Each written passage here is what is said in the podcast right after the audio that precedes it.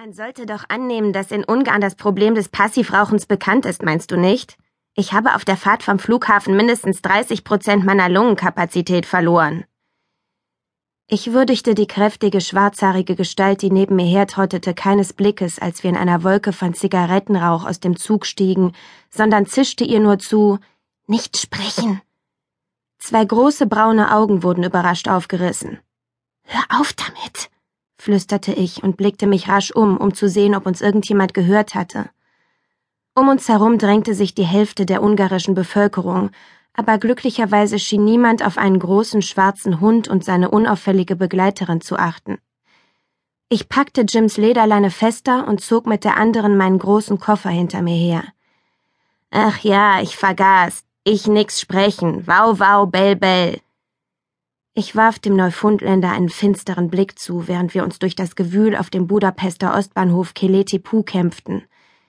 Wir kamen jedoch nur langsam voran, was zum Teil damit zu tun hatte, dass es immer zu Verstopfungen führt, wenn eine größere Menge Menschen gezwungen ist, sich durch einen einzigen schmalen Ausgang zu drängen. Jim zog die Augenbrauen hoch. Was hast du denn? Du sprichst, stieß ich zwischen zusammengebissenen Zähnen hervor Hunde sprechen nicht, also halt endlich den Mund. Naja. Jim schniefte beleidigt.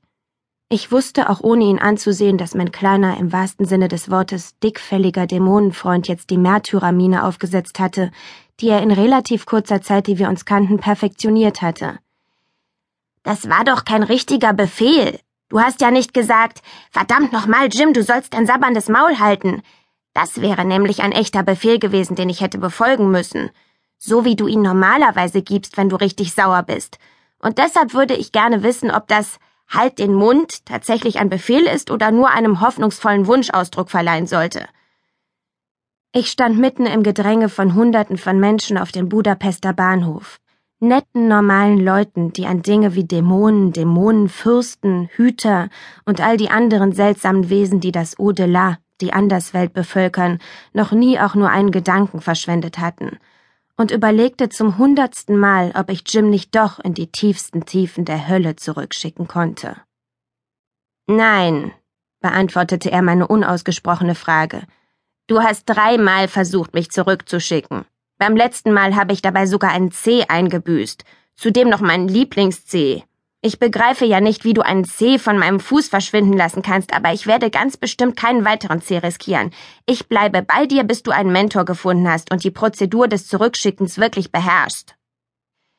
Hör auf, Fragen zu beantworten, bevor ich sie gestellt habe. Hör auf, mir zu sagen, was ich tun soll, und vor allem, hör endlich auf zu reden. Es war zwar voll und laut auf dem Bahnsteig, aber meine Worte halten trotzdem von den hohen Wänden wieder. Einige Köpfe drehten sich zu uns um und ich lächelte grimmig. In Jims braune Augen trat ein verletzter Ausdruck, und er schnüffelte mit vorgetäuschter Gleichmütigkeit an den Hinterteilen des Paares vor uns. Wir rückten ein paar Schritte weiter vor. War das denn jetzt ein Befehl? Seufzend gab ich mich geschlagen. Mir war heiß, ich war müde und litt an einem Jetlag von dem Flug von Portland über Amsterdam nach Budapest und um ehrlich zu sein, war Jims Anwesenheit eine große Beruhigung für mich, wenn ich mir überlegte, wer sich zur selben Zeit außer mir noch auf diesem Kontinent befand. Die Erinnerung an glitzernde grüne Augen, in denen unverhülltes Begehren stand, stieg in mir auf und konnte nur mit größter Mühe zurückgedrängt werden. Nein, das ist kein Befehl, sagte ich sanft. Zumindest nicht, bis wir diese vielen Menschen hinter uns haben. Hier kann dich sowieso keiner sehen und dass sich dein Maul bewegt schon gar nicht. Die Menge bewegte sich wieder ein Stück vorwärts. Ich stellte mich auf die Zehenspitzen und spähte an dem großen Sonnenhut der Frau vor mir vorbei, um zu sehen, was uns aufhielt. Am Ende des Bahnsteigs, wo sich der Durchgang auf einen offenen Ausgang zur Halle hin verengte, hielten einige uniformierte Sicherheitsbeamte die Menge auf, damit ein paar VIPs zum Ausgang geleitet werden konnten. Was ist los? wollte Jim wissen. Eine Leiche? Hat sich jemand vor den Zug geworfen? Liegen überall Leichenteile rum? Hast du auch eine Digitalkamera dabei? Du hast wirklich eine sehr kranke Fantasie, Dämon. Es gibt keine Leichenteile, es sind nur. Ich reckte meinen Hals. Nur eine Frau und ein paar Typen in echt teuren Designerklamotten. Wahrscheinlich sind sie Filmstars oder Politiker oder so. Die Menge geriet wieder in Bewegung, als ein zweiter Ausgang geöffnet wurde und teilte sich, als ein Teil der Leute auf diesen Ausgang zustrebte. Der Schweiß lief mir über den Rücken und die Haarsträhnen, die sich aus meinem Pferdeschwanz gelöst hatten, klebten mir am Hals. Langsam wurde mir schwindlig von der Hitze, dem Druck so vieler Körper und dem Schlafmangel der letzten zwölf Stunden.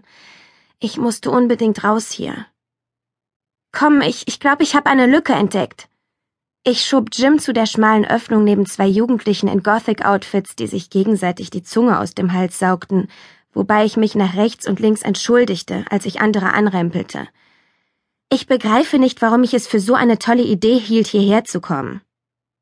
Ich aber, erwiderte Jim ein wenig zerstreut, da er alle Gerüche um sich herum gleichzeitig aufnehmen wollte. Die Menschentraube löste sich auf, nachdem wir erst einmal das Nadelöhr der Ausgänge überwunden hatten. Du brauchst eine Ausbildung, und die findet in Budapest statt. Hey, wann essen wir eigentlich mal was? Ich hätte so nett Urlaub auf den Bahamas machen können, aber nein, ich musste ja unbedingt. Ich blieb abrupt stehen. Mir traten die Augen aus dem Kopf, mein Herz hörte auf zu schlagen und mein Gehirn, normalerweise ein zuverlässiges, vertrauenswürdiges Organ, stellte seine Arbeit ein. Da niemand mir mehr die Sicht versperrte, konnte ich die Gruppe von Personen, die direkt vor den deckenhohen Glastüren auf der Westseite des Bahnhofs stand, genau erkennen. Auch Jim blieb stehen und blickte mich fragend an. Ich blinzelte, um mich zu vergewissern, dass ich keine Erscheinung hatte. Mein Magen schlug Purzelbäume, und fasziniert verfolgte ich das Geschehen vor dem Bahnhof. Jim drehte sich um und folgte meinem Blick. Na sowas. Was macht der denn hier in Budapest? Das Atmen tat mir weh. Das Denken tat mir weh. Alles tat mir weh. Es reichte jetzt. Ich hatte das Gefühl, seit Stunden schon als Punching Ball benutzt worden zu sein. Jedes Atom meines Körpers war so angespannt, dass ich glaubte, zerspringen zu müssen. Draußen stand eine kleine Gruppe von Leuten vor einer auf Hochglanz polierten, superlangen schwarzen Limousine, mit der anscheinend die VIPs abgeholt werden sollten. Es waren drei Männer und eine Frau, alle Asiaten, alle in Rot und Schwarz gekleidet. Die Männer trugen schwarze Hosen und Hemden in unterschiedlichen Rottönen, während die Frau so aussah, als sei sie gerade vom Cover der Pekinger Vogue gestiegen. Sie war groß und gartenschlank, hatte lange, glatte, glänzend schwarze Haare, die ihr bis zur Taille reichten, und trug einen schwarzen Minirock und ein rotes Lederbüstier. Sie bewegte sich mit jener mühelosen Anmut, wie sie nur nach jahrelanger Übung in teuren Schweizer Internaten erworben werden kann.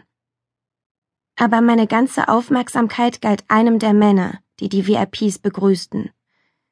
Der Wind glitt über sein dunkelgrünes Seidenhemd, so dass seine muskulösen Arme und sein herrlich gebauter Oberkörper gut zu sehen waren. Und derselbe Wind zerzauste sein dunkles Haar, das länger war, als ich es in Erinnerung hatte, Trotz der Hitze des Augustnachmittags trug er eine Lederhose, eine sehr enge Lederhose, die in der Sonne wie Lack schimmerte, als sei sie auf seine langen Beine und sein hinreißendes Hinterteil aufgemalt. Drake, stieß ich hervor, und mein ganzer Körper prickelte plötzlich, als seien alle Glieder auf einmal eingeschlafen gewesen. Allein der Klang seines Namens sensibilisierte meine Lippen, die ihn seit vier Wochen nicht mehr ausgesprochen hatten.